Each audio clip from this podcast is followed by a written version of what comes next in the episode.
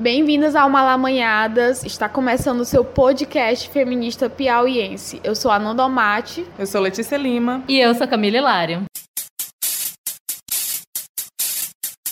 Malamanhadas. Toda malanhada. Malamanhadas. Toda malanhada. Neste episódio, na Semana da Mulher, trazemos a participação de Brenda Marques, ela que é estudante de História da Universidade Federal do Piauí, militante do Afronte e do Núcleo Marielle Franco. Ela vai falar um pouco sobre a história do feminismo. Não queremos tratar como algo simplesmente didático, então, além de passear um pouco sobre o surgimento desse movimento, suas ondas e suas vertentes, vamos também falar um pouco sobre suas vitórias, conquistas, críticas e como temos críticas, e também falar dos caminhos caminhos que o movimento pode seguir. Para começar, vale lembrar que a data do dia 8 de março representa um marco na luta do movimento de mulheres trabalhadoras no início do século XX. Em diversos lugares do mundo, mulheres reivindicando seus direitos trabalhistas.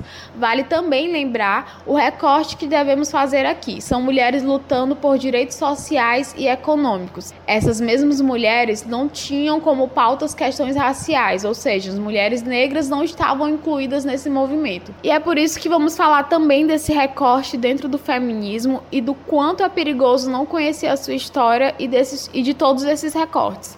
Porque por mais que tenha sido uma luta de mulheres trabalhadoras, elas ainda assim eram compostas em sua maioria por mulheres brancas e que suas reivindicações não compreendiam a todas. E mulheres negras já lutavam muito antes em diversos níveis e em diferentes épocas. Bom, bem-vinda, Brenda. Estamos aqui com você. Brenda, que já esteve aqui antes, mas por, por alguns problemas acabou não indo ao ar. Bem-vinda, Brenda. Obrigada, obrigada pelo convite. Estou me sentindo muito bem aqui com vocês.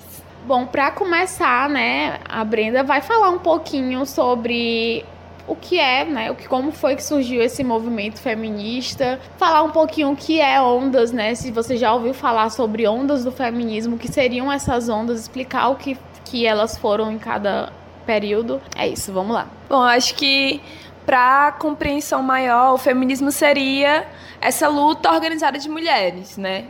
É, acho que dentro da história até existe uma compreensão de um pré-feminismo, porque as ondas feministas elas são categorizadas de formas acadêmicas, né? elas foram criadas e teorizadas academicamente e elas, de certa forma, acabam invisibilizando toda a luta de mulheres organizada que, consegui, que, que acontecia antes dessas ondas feministas, então um pré-feminismo, sendo esse feminismo essa luta organizada de mulheres, e aí principalmente mulheres negras, de mulheres trabalhadoras, que não se viam dentro dessa luta que se inicia aí na primeira onda, que é a onda conhecida como a onda do sufrágio, né? A onda que vem carregada de um universalismo, né, de que as mulheres elas precisam ter direitos iguais aos dos homens e que um desses direitos é o direito ao voto, né? Já que o voto é constituído como aquilo que dá cidadania a essas pessoas, então essas mulheres não seriam nem cidadãs por elas não conseguirem, né, por elas estarem privadas nesse, nesse espaço da família e não no espaço público. Essa primeira onda vem aí a partir do século XIX até os meados do século XX, é também protagonizada por mulheres brancas, porque é um, ainda é, uma, é uma, um debate sobre direitos políticos, e aí você traz a compreensão de quem que tinha direitos políticos nessa época, né, numa época de debate ainda sobre abolicionismo, sobre mulheres que estavam em condições subhumanas de existência, então o direito político para essas mulheres, né, acho que o direito de sobrevivência era muito mais forte e por isso é, o sufrágio é tão caracterizado por mulheres brancas, mas também é essa primeira onda universalista e liberal, né? A gente pode dizer assim, dentro desse processo. A segunda onda seria uma onda que é chamada dentro da história como pessoal é político, que é uma onda que traz o debate sobre os direitos reprodutivos, sobre os direitos sexuais, acontece nos meados dos anos 50 até os anos 90.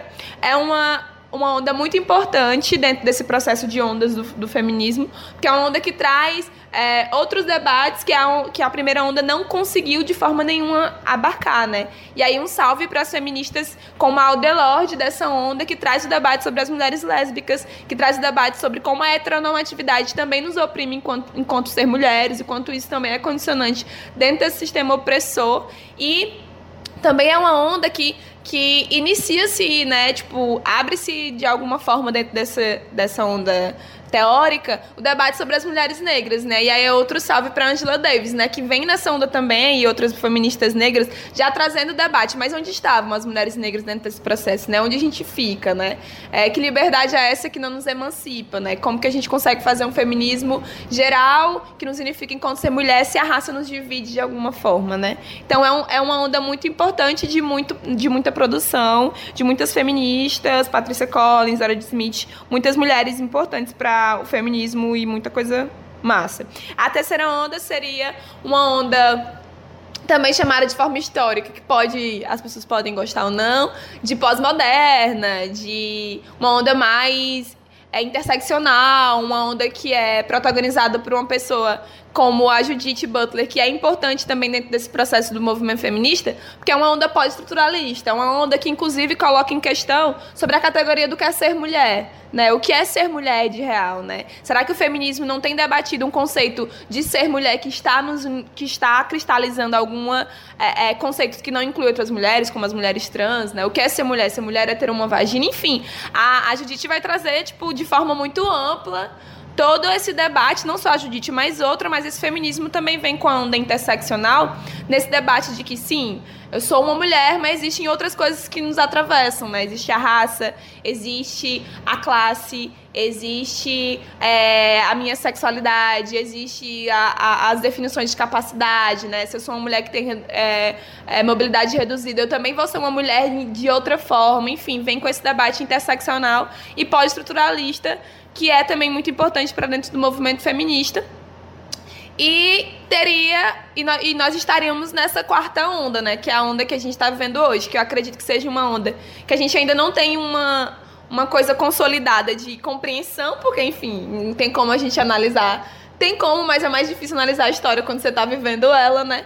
Mas seria uma onda muito mais é, influenciada pelas redes sociais com muito peso político de mulheres jovens, uma organização de mulheres jovens muito forte, com muito apoio dessa tecnologia e com outros, outras discussões que, enfim, estão se consolidando aí ao longo da história. Tem um, um rolê dentro desse processo das ondas feministas, né? Que eu acho que é uma coisa que, inclusive, a gente tem debatido muito sobre isso, que é dentro da história, nada acontece de forma linear dentro da história nada acontece, né? Tipo, isso a gente pode ver, inclusive, de como eu sou estudante de história, eu tenho uma plena noção de que como na história tradicional, vários aspectos da história que incluíam pessoas negras e pessoas periféricas e pessoas pobres e pessoas trabalhadoras são excluídas para que a gente consiga seguir uma linha da história reta, porque a gente não quer que esse tipo de manifestações, que a gente não quer que os levantes dos malês, que a gente não quer que os levantes da balaiada interfiram na história a ponto de dar uma outra leitura que a gente quer, entendeu? Então a gente exclui e invisibiliza essas lutas organizadas de pessoas também, porque a gente acha que elas não têm capacidade de organização para poder a gente seguir uma linha reta. E dentro do feminismo, dentro desse processo teórico e acadêmico do feminismo, isso acontece muito. Muita invisibilização de outras mulheres para que a gente consiga seguir uma sequência histórica de, de tempo, de ondas que não é suficiente para conseguir responder a todos os processos de movimentações de mulheres, né? Eu acho que inclusive de vários conceitos, porque dentro do feminismo também tem a criação de conceitos que precisa dessas dessa linha reta, né? O conceito de sororidade, que não inclui o conceito de dororidade, que não inclui porque não tem dentro dessa linha do tempo a capacidade de ver que as mulheres negras se organizavam de forma diferente e com conceitos diferentes. Então acho que é sempre importante a gente entender que tá aí. As ondas feministas estão aí, para a gente organizar de forma linear ou para a gente tentar compreender, não sei, talvez para alguma pessoa seja importante conseguir ver as coisas em datas, mas elas não são cristalizadas, elas não são estruturas que não podem ser questionadas, e não quer dizer que lá no primeiro, na primeira onda não existiam mulheres também tentando lutar por direitos políticos, mulheres negras no caso, tentando lutar por direitos políticos, só eram as mulheres sufragistas, sabe? Então tá aí pra gente aprender sobre o feminismo, mas tá aí também pra gente dizer que talvez isso nem nos sirva, que isso é muito acadêmico e que, que tem como outra forma da gente compreender o tempo para além do tempo linear. É importante dizer que realmente a história é contada a partir de uma visão. E, uma vi e a visão que é contada a história do feminismo e a história humana ocidental é o lado do europeu, do branco colonizador e geralmente heterossexual em sua, né, em sua maior parte. Então, nos livros de história, tudo que chega pra gente é branco, heteronormativo e que é passado pra gente dessa forma realmente como se fosse homogênea nessa universalidade de mulheres que tu falou, né? Que é isso, a mulher como ser universal. Quem é a mulher? Todas as mulheres é, querem falar sobre direitos reprodutivos. As mulheres têm que poder ter o direito de usar camisinha, as mulheres têm que ter o direito de usar anticoncepcional. Existiam mulheres negras que estavam é, sendo forçadas a fazer esterectomia.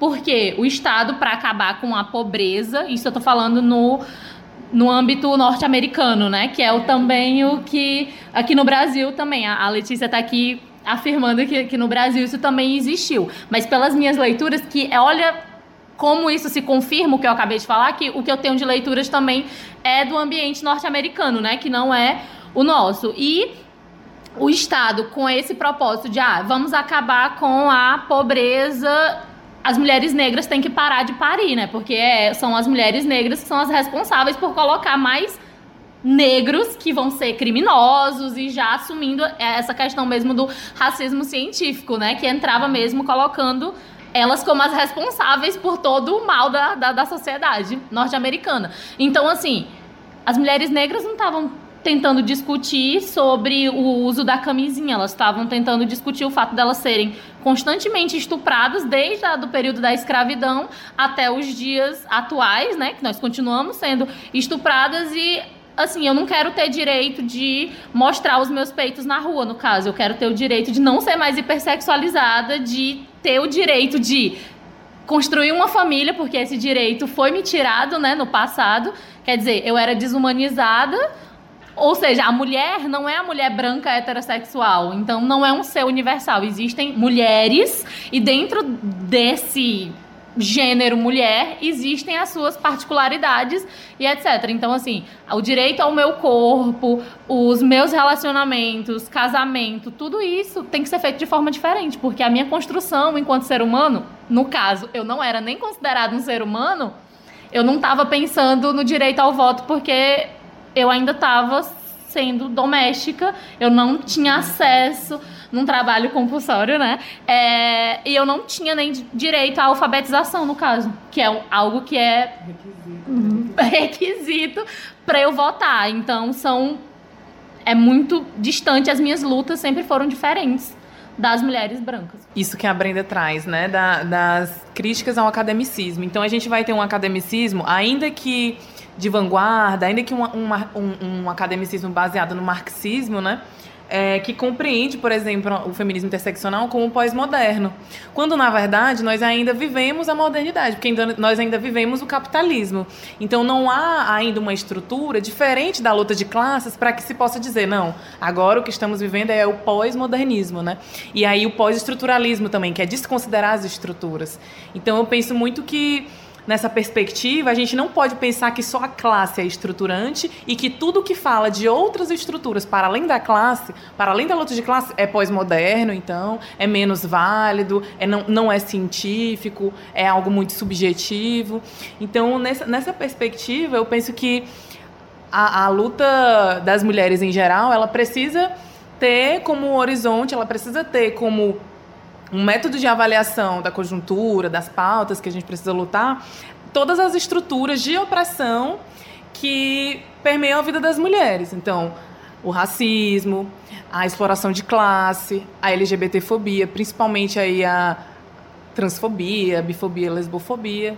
Então, só fazer esse, esse adendo com relação que também é uma crítica a essa, essa academia. De chegar a um ponto é algo que me marca, assim, bastante. Tem um documentário na Netflix, é, ela é bonita quando está com raiva, né? É, é She's Beautiful When She's Angry. E tem uma parte sobre mulheres brancas ao se incomodarem com o fato de homens é, quando elas ficaram incomodadas de terem homens brancos em cargos diferentes, sendo que elas tinham a mesma escolaridade, houve um determinado momento que elas queimaram ou rasgaram diplomas em forma de protesto. Existe coisa mais privilegiada e mais branca do que chegar no momento para você rasgar um diploma? Não, e aí eu acho que é por isso que também a gente traz esse aspecto de que é um, um feminismo, e aí depois a gente pode vai entrar nesse debate sobre as categorias do feminismo, liberal e tal, essas coisas, mas que é um feminismo liberal. Por quê? Porque ele é muito é, fortemente individual entendeu? Ele não é na perspectiva da concepção de emancipação de todas nós, né? É uma perspectiva muito individual de própria emancipação, de enxergar a partir do lugar em que eu estou e de acreditar que por isso todas as outras pessoas devem estar naquele mesmo nível de compreensão, elas conseguem compreender desse, desse jeito, elas vivem isso, elas têm essas mesmas experiências. E por isso é um feminismo muito individualista, porque nunca vai conseguir emancipar aquelas que, inclusive, são a maioria da população, que não tem essa mesma vivência, né? Então, tipo, nós não tínhamos mulheres negras, no caso, como o exemplo que a Camila colocou, mulheres negras que tinham acesso à educação, né? Que conseguiam se formar. Então, é, é, é, muita prepotência, é muita branquitude você acreditar que todas as mulheres têm o mesmo acesso à educação, o mesmo acesso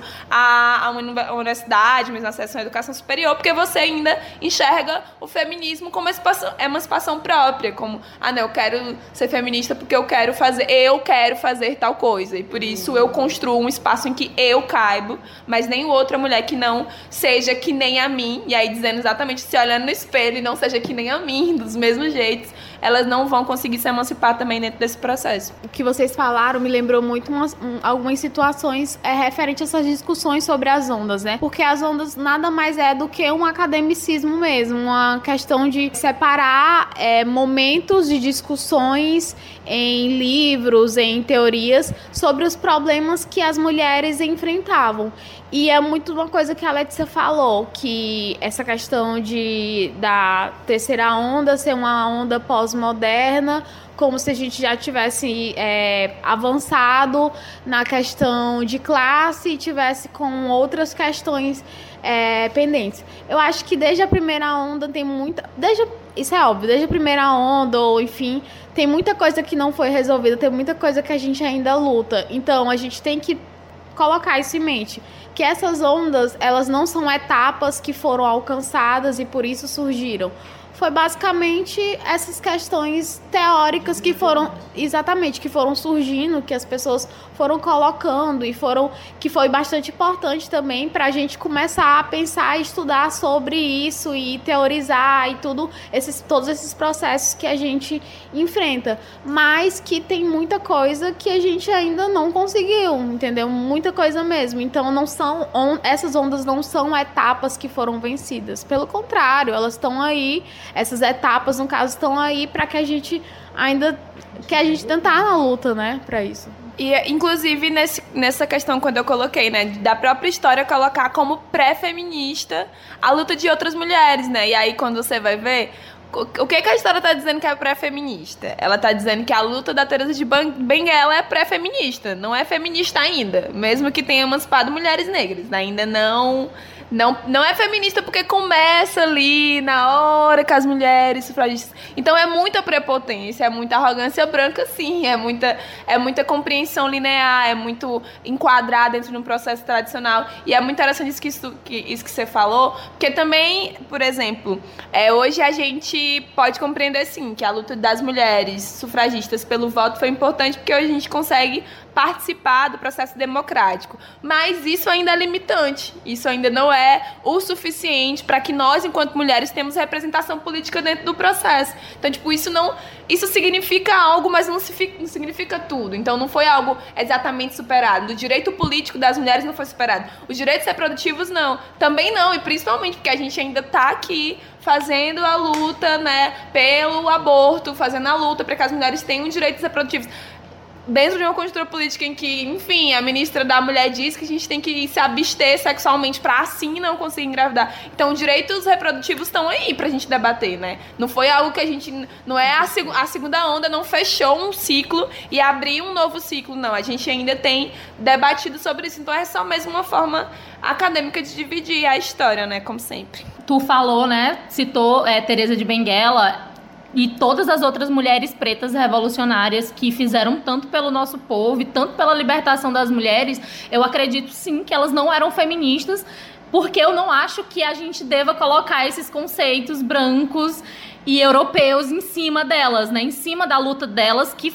não não realmente É, e acredito no que tu falou sobre, ah, agora sim, agora começou. A luta começou porque as mulheres brancas resolveram se levantar. Realmente isso é algo que, que é, é, o que acontece mesmo na história, como a gente já, já falou. Mas, assim, na questão do, da, das sufragistas, a gente pode, já que a gente já está criticando, né? No livro da Angela Davis, né? Deu salve para Angela Davis, tão poderosa, tão importante, necessária pra gente, pro mundo, é, no livro Raça, Mulheres e Classe, ela coloca a importância das mulheres brancas no movimento abolicionista. Que as mulheres brancas, enquanto elas estavam é, tentando o voto, elas entraram também na questão da escravidão e tudo mais. Só que no momento que elas viram que existia a possibilidade dos homens negros conseguirem votar antes delas, é aí que a raça entra e o privilégio entra e na questão de tipo onde a mulher branca está realmente dentro dessa estrutura, né? Ou seja, e o que se provou na época e que se prova em outros vários momentos da história que mulheres brancas se aliaram a movimentos supremacistas brancos porque elas sentiram não, peraí, o homem negro, ele é um homem e ele vai ter o direito antes de mim, antes eu que sou essa pessoa que tem um acesso, que tinha um determinado nível de educação e tudo mais. Então, assim, realmente é, essas mulheres negras, imagina, tipo, elas não quiseram que os homens negros votassem e isso atrasou muito pra, pra gente enquanto povo, né? Então, assim, ai, vamos juntar aqui com um homem branco, sendo que o homem branco é a representação do patriarcado e do capitalismo, né? Então, quando esse homem branco é, que está lá no topo dessa pirâmide decide que não, realmente vamos se juntar aqui com as mulheres brancas e vamos impedir que os homens negros votem, todo mundo perde. E dizer assim que não só as mulheres brancas têm que ter um compromisso antirracista, inclusive histórico, né, pelos erros históricos que cometeram, erros políticos, é, mas também as heterofeministas, né? Porque a partir do momento que eu digo que uma camisinha, uma pílula anticoncepcional é suficiente para minha saúde reprodutiva, eu nego, eu invisibilizo totalmente a existência de mulheres lésbicas, mulheres bissexuais que se relacionam com mulheres. Então, é, dizer que existe um compromisso político do movimento feminista muito forte com a luta antirracista e com a luta LGBT. Se não for junto, então eu estou falando de supremacia branca, então eu estou falando de, de é, é, privilégio de heterossexuais, eu estou falando de ascensão de mulheres que conseguem um lugar na sociedade junto com o homem, mas não com outras mulheres. Então, lembrar isso também. Isso que tu falou, Camila, é, já puxa para um outro assunto que a gente também vai tratar nesse episódio, que já é puxando para essas classificações é, dentro do movimento feminista, né? É, no caso, as vertentes feministas. A gente tem é um podcast feminista piauiense, a gente se considera assim, e boa parte da equipe também se considera feminista, mas a Camila não. E eu queria que a Camila explicasse um pouquinho para isso, que também já pega um gancho em relação a essa história dentro da luta de mulheres no mundo. Então, é por muito tempo eu me considerei feminista negra, né? Entendendo realmente que a gente precisa aliar o discurso de gênero com raça mas dentro de, de, das minhas pesquisas e dos meus estudos e vivência mesmo dentro de, dos movimentos e de espaços militantes e etc., eu conheci o mulherismo africano. E hoje eu não me considero feminista, o que é diferente de ser antifeminista. É importante que a gente diga isso também. É, eu acredito que, óbvio, o feminismo teve a sua importância na história, mas falando de emancipação negra e libertação mesmo de um povo, eu me identifico politicamente como mulherista e não como feminista. É, a Catiúcia Ribeiro, ela é uma, uma voz, assim, no mulherismo africano no Brasil, que eu acho que vocês deveriam ir conhecer e pesquisar sobre na questão que, que me incomoda especificamente no feminismo, como a gente já falou aqui, de ser europeu, de ser branco, de ser heteronormativo, é, me incomoda a questão de a gente sempre pensar em recortes. E eu não acredito que a minha vivência e a vivência de mulheres negras de homens negros precisam ser vistos como recorte. Alguém precisa vir dizer pra gente como. E quem é que vem dizer pra gente, né? Ah, existia um movimento que começou elitizado e acadêmico, e aí vamos recortar esse movimento porque a gente precisa pensar nos seres vulneráveis e fragilizados que não conseguem pensar por si mesmos, que não têm uma história, que não existe uma civilização, sendo que nós estamos na Terra, pessoas negras estamos na Terra há mais de 10 mil anos, então eu não sou um recorte, eu quero ver a minha história pelo centro. Eu sou o centro, a África é o centro, então, tipo, o mulherismo africana basicamente é isso, tipo, de pensar que nós precisamos é, entender as nossas vivências, a nossa mulheridade, a masculinidade, a partir do olhar africano e não ocidental europeu tem muito mais a ser falado sobre isso, mas basicamente é, é isso. Eu acho que, tipo, é, é bem complicado você se falar. Você se falar. É, é bem complicado você se autodenominar não feminista num momento que o Brasil está passando, né? Que é um momento muito crítico de de, de fascismo, de machismo, de misoginia. E talvez isso não seja compreendido, né? Porque quando eu falo, ah, eu não sou feminista, é como se automaticamente eu estivesse falando, ok, apoio o Bolsonaro, todas as feministas têm o sovaco cabeludo, eu tenho o sovaco cabeludo e não sou feminista. Então, é, e, e logo assim, que parece que é, finalmente esse discurso feminista está chegando para todo mundo, né? Tipo, entre aspas, é algo que a gente consegue já ver na televisão, até pelo próprio capitalismo ter se apropriado, né, da palavra feminismo. Então a gente vê esse nome, mesmo às vezes talvez a gente não entenda muito o que, que signifique, mas esse nome está em camisetas, está nas revistas e tá tipo girl power, todo mundo já tem meio uma ideia do que que é. E aí você falar, né, em um lugar público, aí ah, eu não sou feminista, enfim, não significa exatamente o que você pensa que é, mas eu acho que é, como a Catiúcia Ribeiro propõe e a Zangeri também, que é outra mulher que constrói né, nessa luta, é, não existe só um meio. Existem outras formas políticas de emancipar mulheres e a gente precisa pensar para além dessa binaridade do Ocidente, que é tipo, ou você é ou você não é, ou você é feminista ou você não é feminista. Só existe um meio de você seguir, não existe só um, um só caminho, porque como eu disse, nós estamos aqui há muito mais tempo do que os europeus existem e que eles estão colonizando, traficando, matando pessoas, né, comunidades inteiras.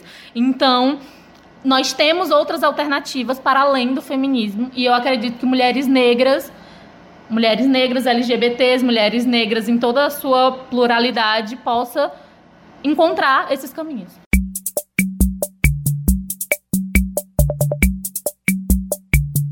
E aí, pegando esse gancho que a Camila traz pra gente, dessa expressão até em, inglês, né, girl power, que já é uma palavra de ordem aí desse feminismo liberal, né? Qual é o nosso feminismo? É o feminismo da Anitta, da Bianca do Big Brother, né? Então, eu particularmente acho que não. Acho que o nosso feminismo, o nosso movimento de mulheres, é, e aí já, já incluindo a luta de todas as mulheres, né, negras, indígenas, LGBTs, dentro desse feminismo ou não, é, tem um compromisso com a transformação radical da sociedade. Porque não adiantou, por exemplo, eu conquistar o direito ao voto se eu não consigo, por exemplo, ser votada. Porque eu tenho, eu tenho estruturas de classe, de LGBTfobia, de racismo que atravessam a, a vivência dessas mulheres e impedem de elas estarem nesses locais, né? E quando elas chegam a esses locais, é, existe uma violência política, uma violência racista, machista muito forte, como foi o caso, uma expressão da Marielle, né? Que agora, 14 de março, faz dois anos que ela foi assassinada e até agora a gente não sabe quem mandou matar, mas nós temos fortes indícios de que há uma forte ligação com o, o clã miliciano que hoje governa o Brasil, né? Então, para ter uma noção de que Inclusive, chegar nesse lugar também pode não significar muita coisa, se não é um local que acolhe a experiência da mulher, da mulher negra, da mulher LGBT, LBT no caso, né? Lésbica, bissexual ou trans. Então, dizer que existem essas vertentes, né? E também no início, né, na, na primeira onda, que a Brenda falou um pouco do feminismo desses direitos políticos e da segunda onda do pessoal é político, é, existiu a formação, a composição, por exemplo, do que nós chamamos de feminismo radical, né? Que era um feminismo que se propõe a ir na raiz do patriarcado. Se propõe, então por isso é radical, né? Se propõe a pensar o gênero como uma opressão estruturante, assim como classe. É, e eu vejo já o grande problema desse feminismo radical, que ele também é muito próximo do feminismo lésbico, né? Em que é uma grande expressão a Adrienne Rich, que ela vai, ela tem um texto importantíssimo que é heterossexualidade compulsória e existência lésbica. É, mas para além disso, existiam, existiam as limitações que eram limitações de debate profundo sobre a opressão racista, né? Então, quando eu começo, quando eu começo a considerar que tudo bem, gênero também é fundante, também é uma opressão fundante, também é uma estrutura de opressão, mas eu não considero que raça também é uma estrutura é, fundante de opressão, eu estou invisibilizando, eu estou contribuindo para a piora da vida de outras mulheres. E o meu feminismo ele não está sendo inclusivo, ele não está melhorando a vida, por exemplo, de mulheres trans, transfeministas. É, então, um exemplo clássico disso, né? Na segunda onda, quando a gente fala de pessoal e político, a gente tem uma luta muito forte contra a violência doméstica. E aí nós temos algumas, algumas conquistas, digamos assim, né? Bem entre aspas, se a gente considerar, de fato, uma perspectiva crítica. Delegacias da mulher, a Lei Maria da Penha, é, a Lei do Feminicídio. Mas, com isso, a gente tem uma resposta carcerária ao problema do machismo. Então, a, a resposta que nós vamos dar é encarcerar mais pessoas que na sua maioria são jovens, até 30 anos, são jovens negros, pobres, periféricos.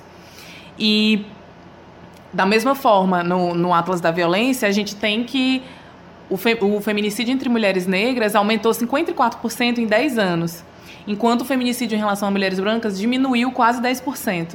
Então, é nitidamente uma política pública feita para mulheres brancas, que não abraça, então, é, essa luta antirracista e prejudica mulheres negras, prejudica também homens negros. Então, é, no, no X Beautiful and X Angry, que é o documentário que a Camila cita, é, existe isso muito fortemente, né? Uma rejeição à masculinidade. Inclusive, feministas que eram mães não conseguiam se sentir tão aceitas pelo movimento. Porque se tinha um filho homem e levava esse filho homem, essa criança do gênero masculino, né? Para as reuniões, isso já era tido como uma forma de minar a auto-organização, de enfraquecer a luta das mulheres.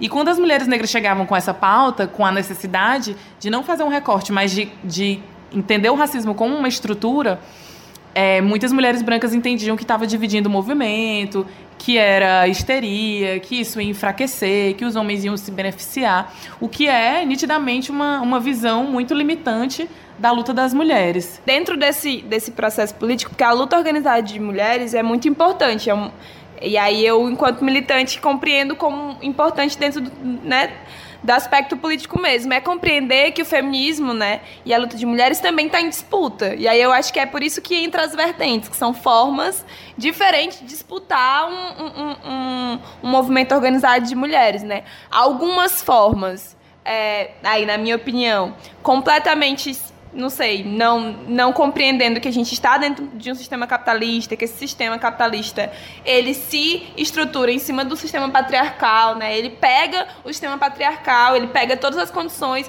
e usa isso para conseguir sustentar. Então ele faz com que as mulheres, enquanto mulheres recebam muito menos pelo mesmo trabalho que exercem, porque eles precisam do patriarcado para conseguir compreender essas mulheres no lugar de submissão, de trabalho reprodutivo, de um trabalho não remunerado. Então, existem vertentes do feminismo que não compreendem isso como um fator importante para a emancipação de mulheres. Existem vertentes do feminismo que compreendem e que universalizam mulheres ainda hoje, de uma forma ou de outra, às vezes não é, universalizando do jeito que era feito no, no, na época do sufrágio, mas universalizando em genitais, universalizando em meta, em formas, né? Algum, algumas, e aí acho que das críticas mais contundentes que a gente pode ter, que é a do feminismo radical, que pra mim, é um dos, um dos feminismos que menos se coloca a compreender que existem outras coisas hoje, principalmente, que atravessam o que é ser mulher dentro dessa sociedade. E aí é, é interessante ver isso porque é uma disputa política. Às vezes a gente não consegue compreender,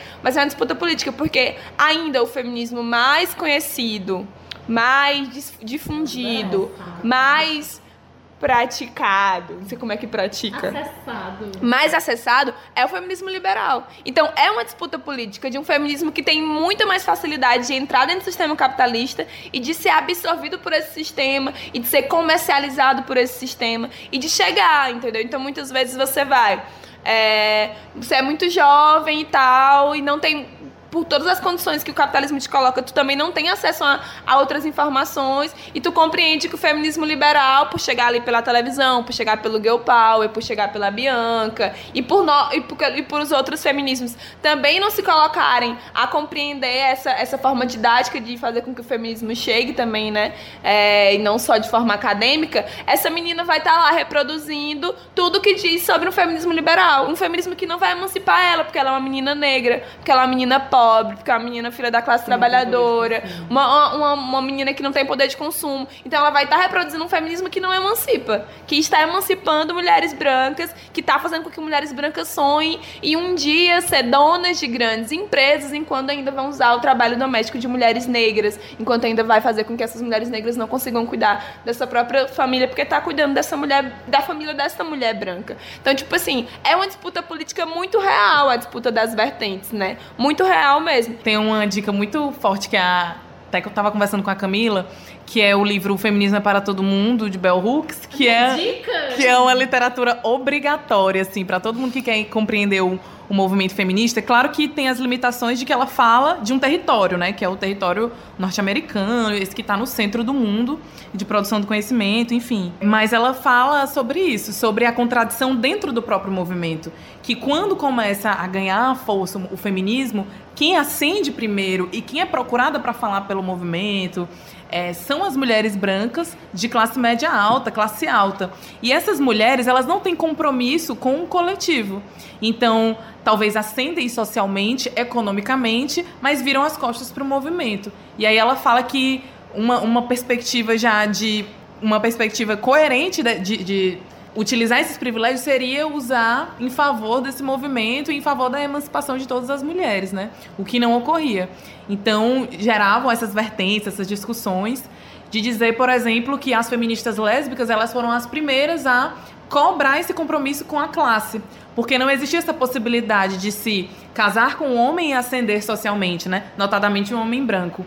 Então, se eu não tenho condição de ascender socialmente, só sou eu, ou no máximo só sou eu e minha companheira, a gente não tem condições de acessar um trabalho tão digno, uma formação acadêmica tão tão é, valorizada e, portanto, ascender no sistema capitalista, né? Então, o feminismo que que está em disputa, ele deve ser essencialmente não só antirracista, anti-LGBTfóbico, mas também anticapitalista.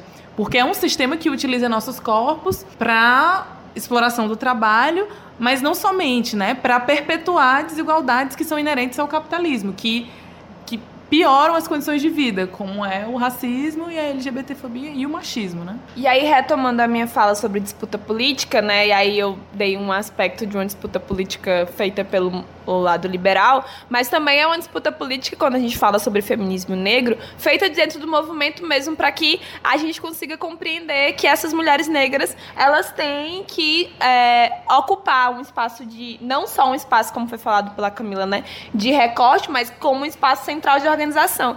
E aí eu lembro muito do que a própria Sueli Carneiro fala que acho que como a Angela Davis disse na vez que ela veio aqui, a gente tem várias feministas aqui negras que a gente pode se referenciar e a gente sempre vai buscar a Angela Davis como a, a, maravilhosa que ela é, porque ela é mesmo. Mas a Sueli sempre falou uma coisa que era tipo assim: não vai ter como eu construir um processo de sororidade ou de construção coletiva contigo se a gente não enfrentar uma coisa muito real nessa sociedade brasileira, que é o racismo.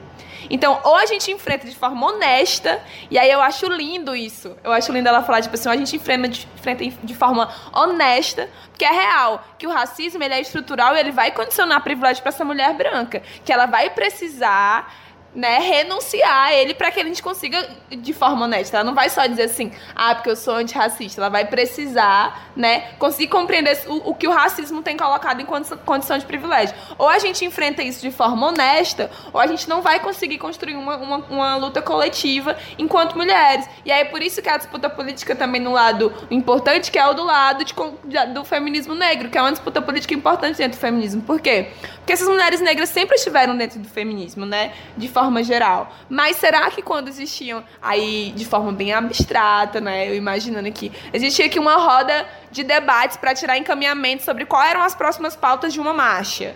Ou quais eram as próximas pautas que a gente ia encarar como campanha? Será que quando essa mulher negra se levantava dentro desse, desse movimento amplo para dizer, ó, eu acho que a próxima pauta sobre as mulheres negras tem que ser o encarceramento em massa dos homens negros hoje? Será que essas mulheres brancas do local compreendiam aquilo como uma pauta feminista? Ou elas diziam, não, acho que isso não é tão feminista, eu acho que isso divide o movimento. Então é muito importante a disputa política das mulheres negras nesse sentido, de compreensão e disputa política importante para que não seja dissolvido dentro do processo do feminismo, porque o que acontece muito quando, você, quando a quando existem organizações, é a dissolução de algumas pautas dentro do processo macro, né? Para que não seja dissolvida, é importante que exista uma disputa política, sim, de um feminismo negro, é importante que exista uma disputa política, sim, de um feminismo indígena, de um feminismo lésbico, porque dentro desse processo, essas estruturas, elas não só são estruturas, como são estruturantes. Então, dentro do processo, eu posso ser uma mulher heterossexual e estar reproduzindo uma heteronormatividade que fere uma mulher lésbica. E eu posso estar fazendo isso de uma forma tão natural, tão ok que eu não tô nem enxergando, que eu tô invisibilizando a luta de outras mulheres. Então, nesse sentido, a disputa dessas, dessas mulheres de forma política, negra, lésbica, indígena, a disputa do transfeminismo é muito importante, muito importante. Agora, no sentido do feminismo liberal, já é outra coisa. É só, eu só queria dizer que, tipo, são disputas políticas, mas elas têm pesos diferentes dentro do, do feminismo, sabe? A gente tem um nome muito importante no que tu tava falando agora, nessa convenção de mulheres brancas, nós temos o nome de Sojourner Truth, que foi a primeira mulher negra a falar em público numa convenção feminista. O que foi que ela disse? E eu não sou uma mulher, isso ficou imortalizado, né, na nossa história, na história do feminismo negro. Por quê? Dentro dessa convenção, os homens discutiam que mulheres podem querer ter os mesmos direitos, mas quando elas estão passando da calçada para uma carruagem, se tiver uma poça de lama, no caso, os homens vão lá colocar a mão deles para ajudar essas mulheres. Então, assim, foi no sentido de dizer que vocês sempre irão precisar de nós. E foi aí que a Soul Journey entrou. Nenhum homem nunca pegou a minha mão para me colocar para me proteger, para me livrar de uma poça de lama. Então eu não sou uma mulher e aí ela entra com esse discurso jogando mesmo na cara das feministas brancas que vocês são vistas e dos homens, mas assim, das mulheres brancas de tipo, vocês são consideradas seres humanos nós, mulheres negras, não somos consideradas seres humanos. Então, quer dizer, eu não sou uma mulher porque ninguém nunca ofereceu essa ajuda para mim. Então, entra mesmo nessa questão de, de colocar o corpo negro porque também atinge os homens negros como algo bruto, como um objeto que aguenta todas as pancadas da vida e dor e solidão sem nunca é, na, nada nos atinge, né? Então, quando a Sojourner falou, isso obviamente ecoou assim no ouvido de muitas outras mulheres negras que passaram a pensar sobre isso realmente, tipo, esse feminismo, essa convenção dessas mulheres, ela vai realmente me libertar?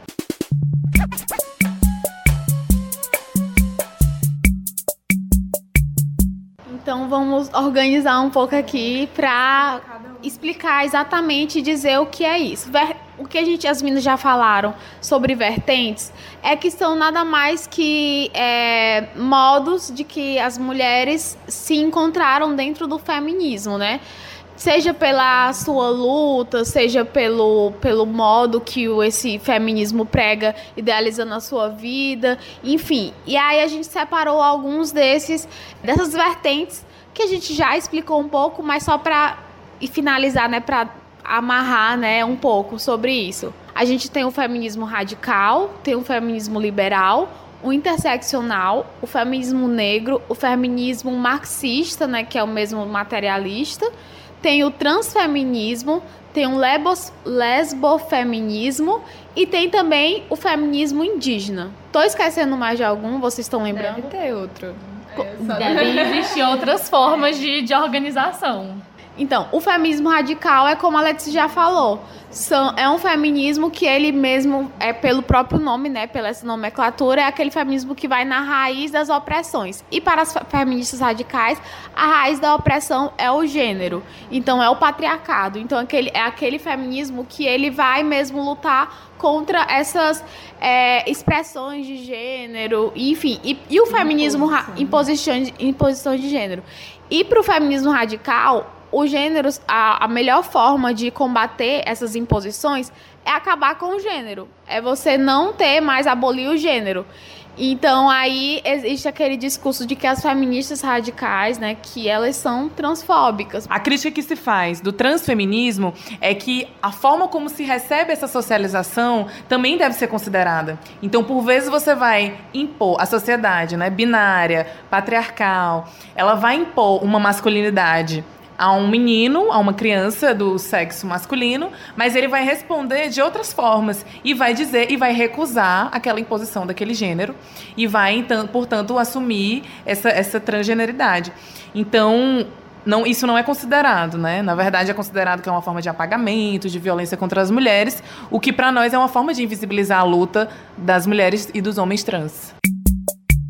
Então, o feminismo liberal seria um feminismo com vertente reformista, é um feminismo que defende a igualdade entre homens e mulheres de forma gradativa, não necessariamente precisando destruir o sistema capitalista, mas conseguindo isso de forma dentro desse sistema e também a, a valorizar as liberdades individuais das mulheres, né? Tipo, acho que a, a palavra máxima do feminismo liberal é meu corpo, minhas regras e a individualidade. O feminismo marxista é o feminismo que consegue compreender a classe como um fator importante para a opressão das mulheres e para a situação em que essas mulheres se condicionam.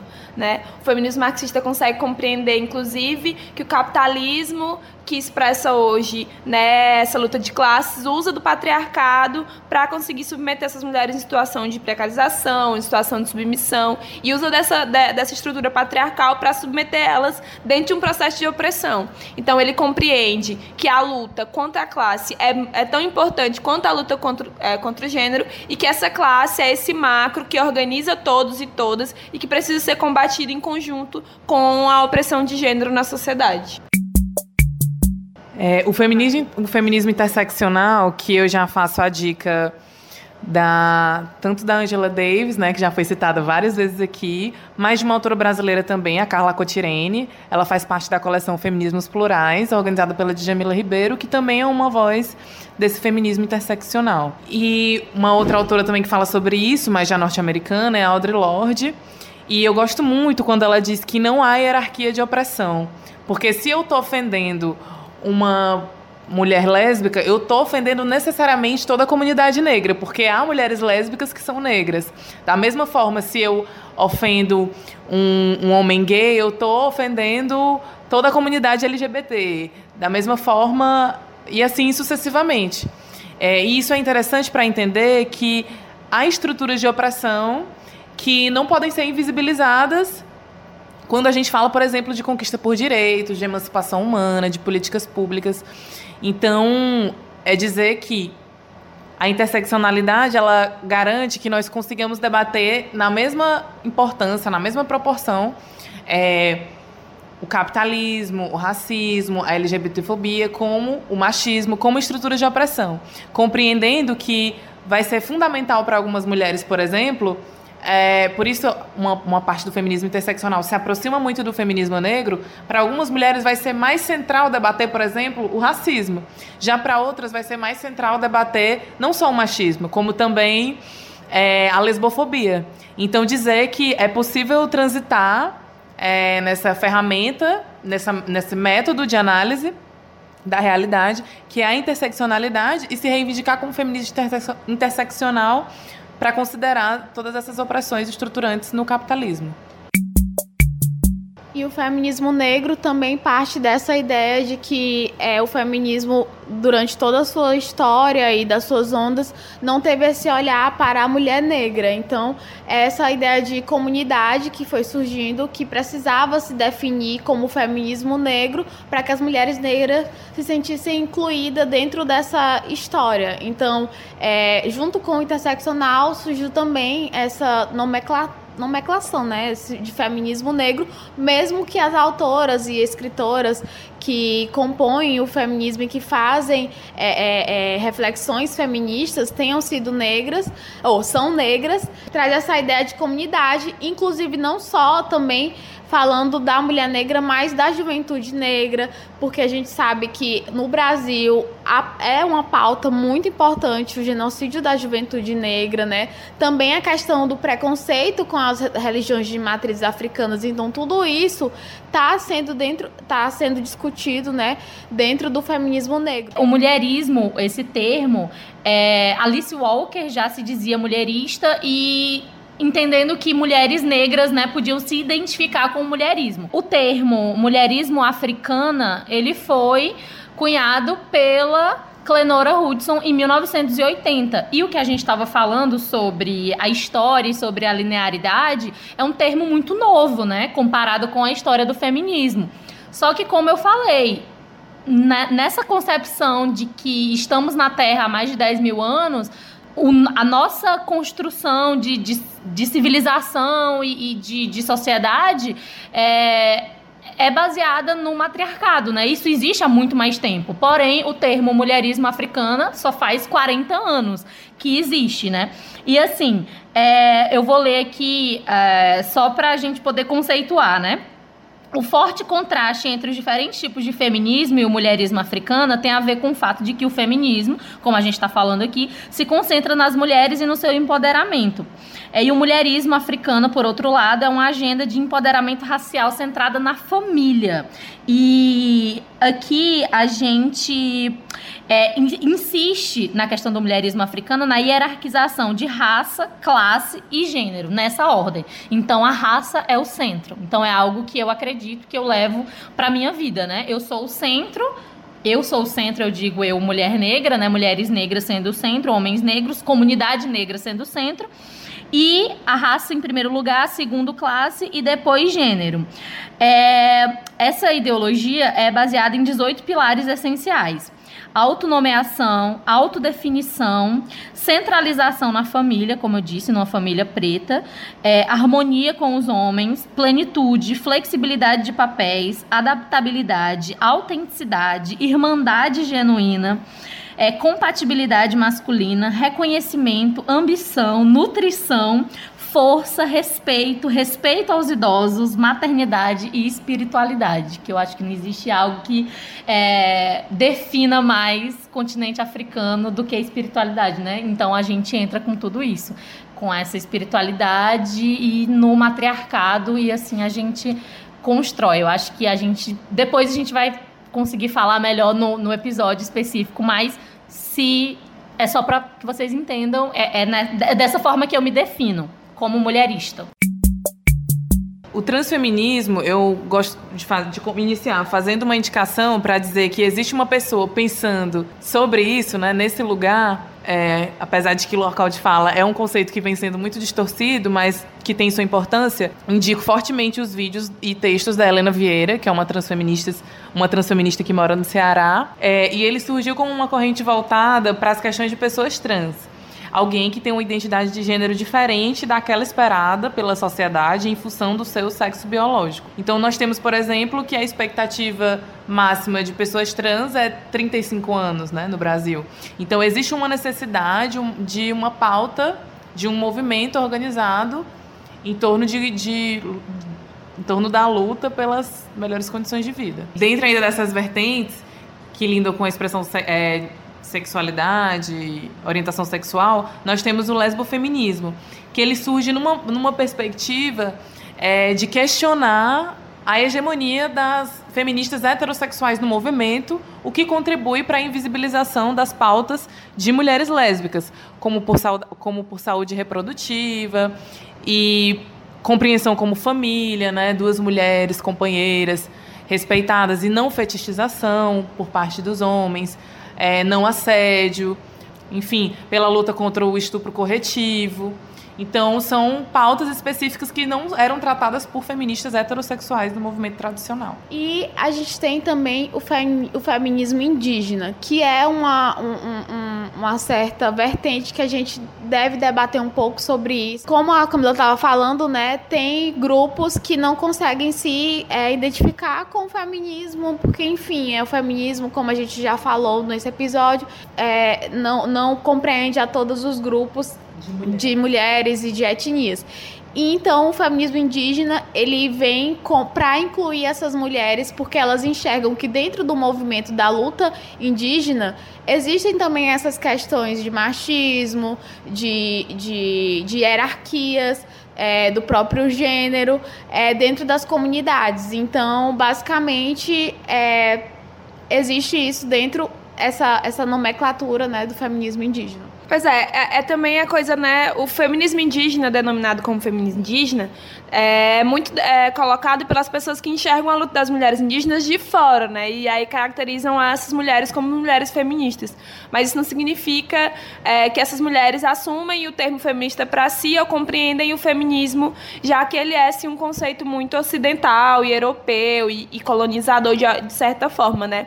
Mas é, a gente coloca aqui, pontua o feminismo indígena dentro das porque é um grupo organizado de mulheres, né, indígenas que hoje no Brasil, principalmente, tem feito muita luta e tem se organizado a partir das pautas que atravessam elas enquanto mulheres indígenas. E que muitas acabam também é, se identificando, né, utilizando mesmo a nomenclatura para se identificar dentro dessa luta de mulheres, apesar de que outras também não se veem como feministas, mas se veem como mulheres dentro da luta indígena. Inclusive fazendo um link a gente fez na, no ano passado, é, um episódio falando sobre feminismo indígena com uma indígena daqui, que é a Dinayana, né, a indígena Tabajara, e ela fala um pouco sobre a questão da mulher na luta indígena. Inclusive, a gente nem fala sobre feminismo, a gente não colocou essa nomenclatura feminismo indígena, porque a gente fala mais sobre a luta da mulher indígena como esse é, como é o seu protagonismo dentro dessa luta indígena. Nessa luta das mulheres indígenas, a gente precisa construir de fato um feminismo também que tenha como projeto um, uma perspectiva contracolonial, porque essa colonização ela permanece através do capitalismo, do racismo, do machismo, permanentemente sendo reeditada, como foi agora uma uma decisão política de colocar um missionário para dirigir a FUNAI. É, ou como foi um documentário que eu assisti que fala sobre mulheres mães indígenas que têm seus filhos retirados da, da aldeia, da, da comunidade indígena, para serem criados num, num, meio, num seio urbano, serem colocados em abrigos institucionais, porque suspeita-se, né, por uma, uma matriz de pensamento eurocêntrica e colonizadora, colonial, que as mulheres indígenas não têm condições de criar seus filhos. Então, muitas das violências que as mulheres negras sofrem, como a Camila falou, as mulheres indígenas também sofrem por não pertencer a esse padrão de branquitude, a, ao mais próximo de um modelo europeu é, colonial. Então, é dizer que também é estrutural e estruturante a gente debater a, a questão indígena, a opressão étnica e racial, né?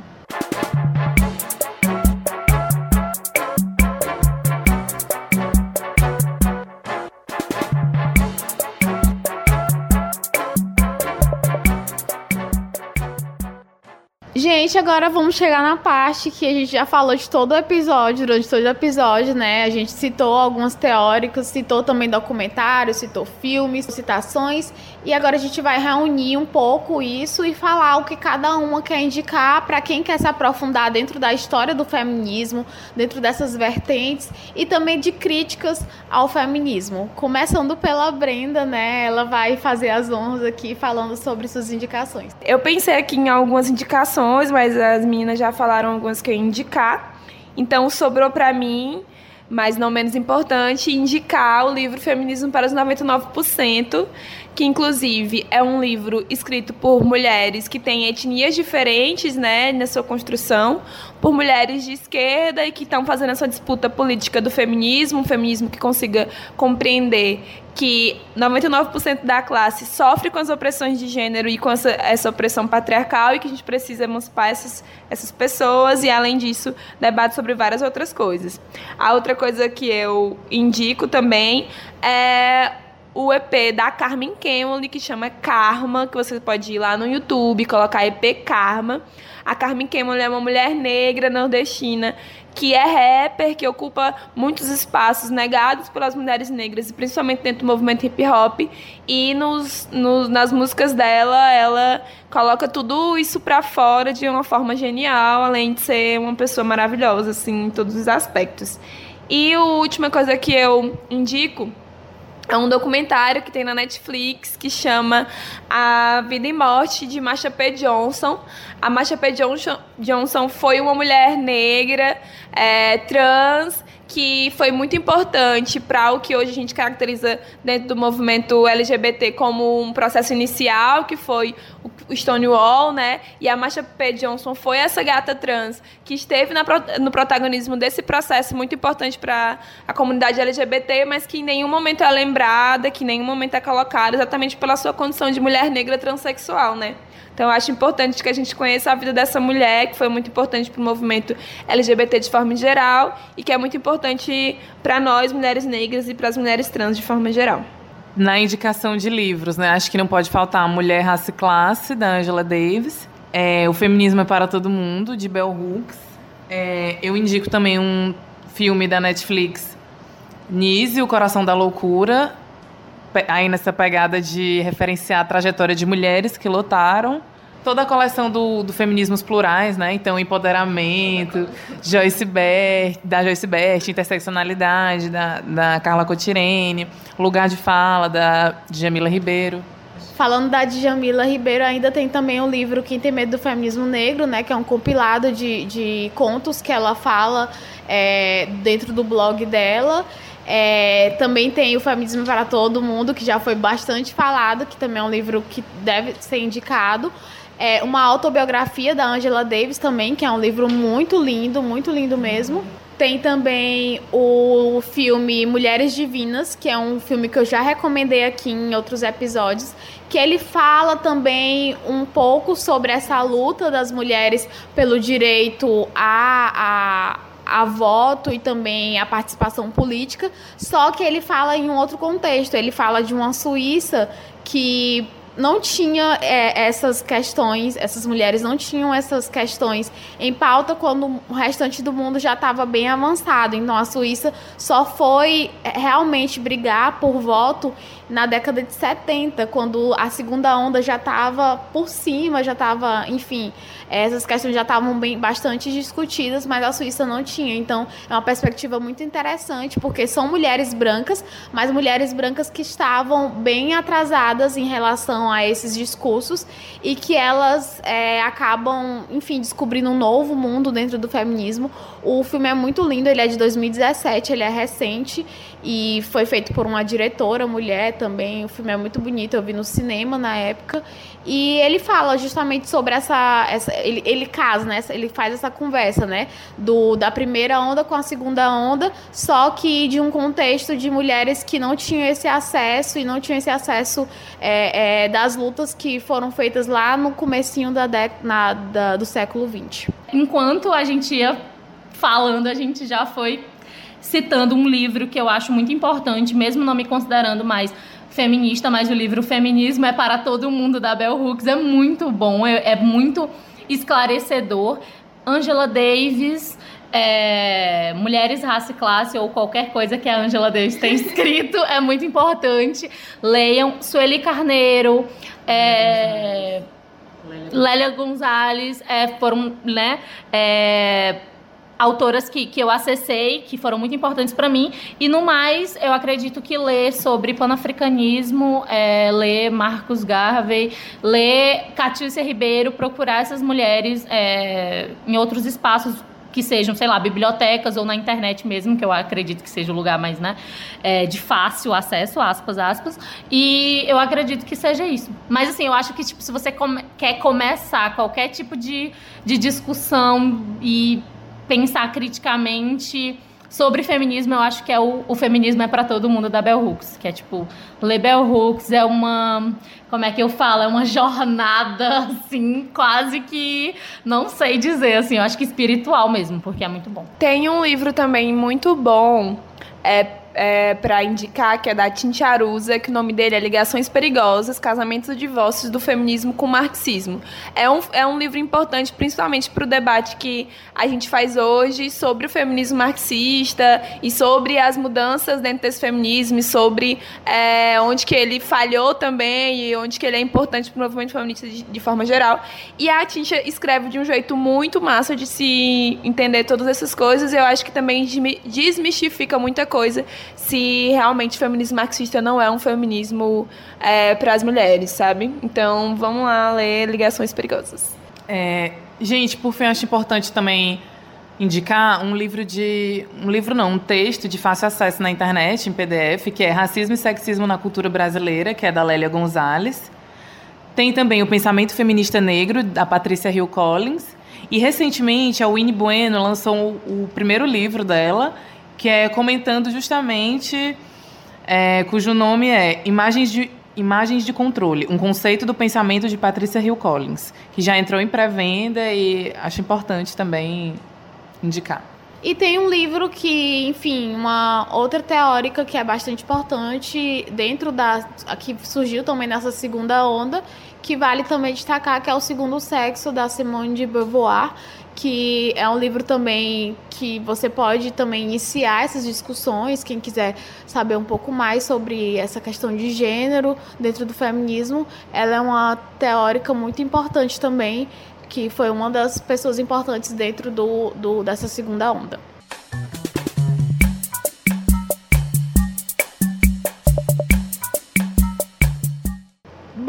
Agora para finalizar, primeiro agradecer a participação da Brenda. A Brenda que, assim, explicando um pouquinho, porque eu acabei me atropelando, não falei um pouco no, é, no começo sobre a Brenda, sobre o, o, que ela faz, né? O trabalho que ela faz dentro do Afronte, né, de construção e também de ser militante no Núcleo Marielle. E foi basicamente por isso que a gente fez esse convite para ela, porque no Núcleo Marielle, quando ele surgiu no ano passado, foi em 2019, ele surgiu com essa proposta de fazer né, essas, essas, formações essas formações feministas e, e primeiro teve essas, essas formações falando sobre as ondas e depois também sobre as vertentes.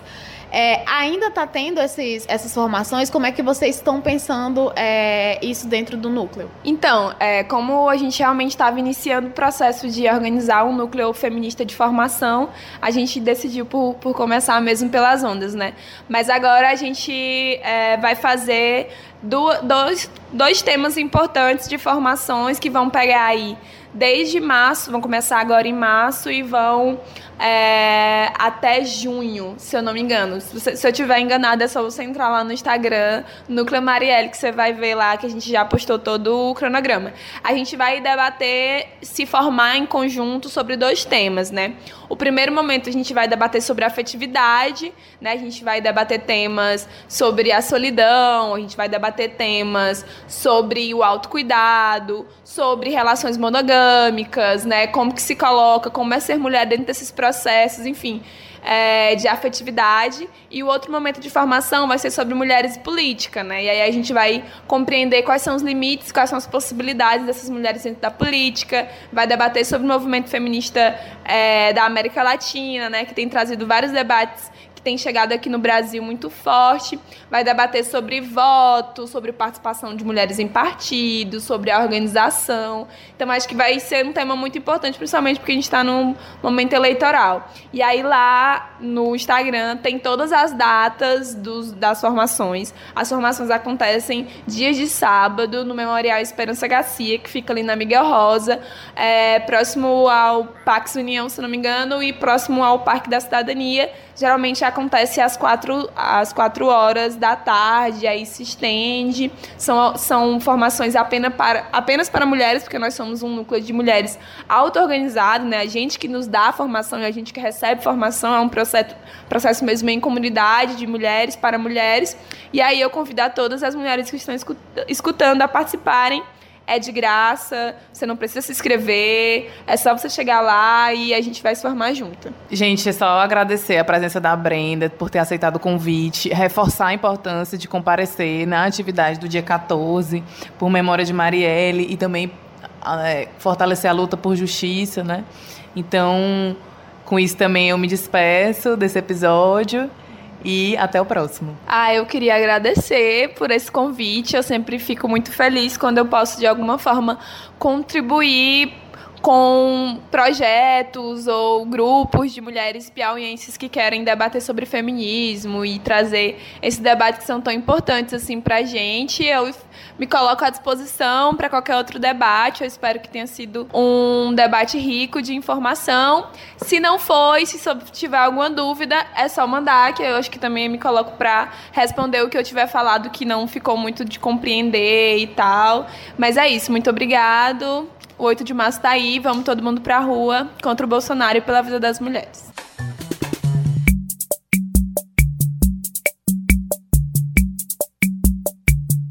Esse podcast faz parte da campanha O Podcast é Delas 2020. Conheça outros episódios procurando pela hashtag nas suas mídias sociais e incentive mais mulheres a fazer podcast.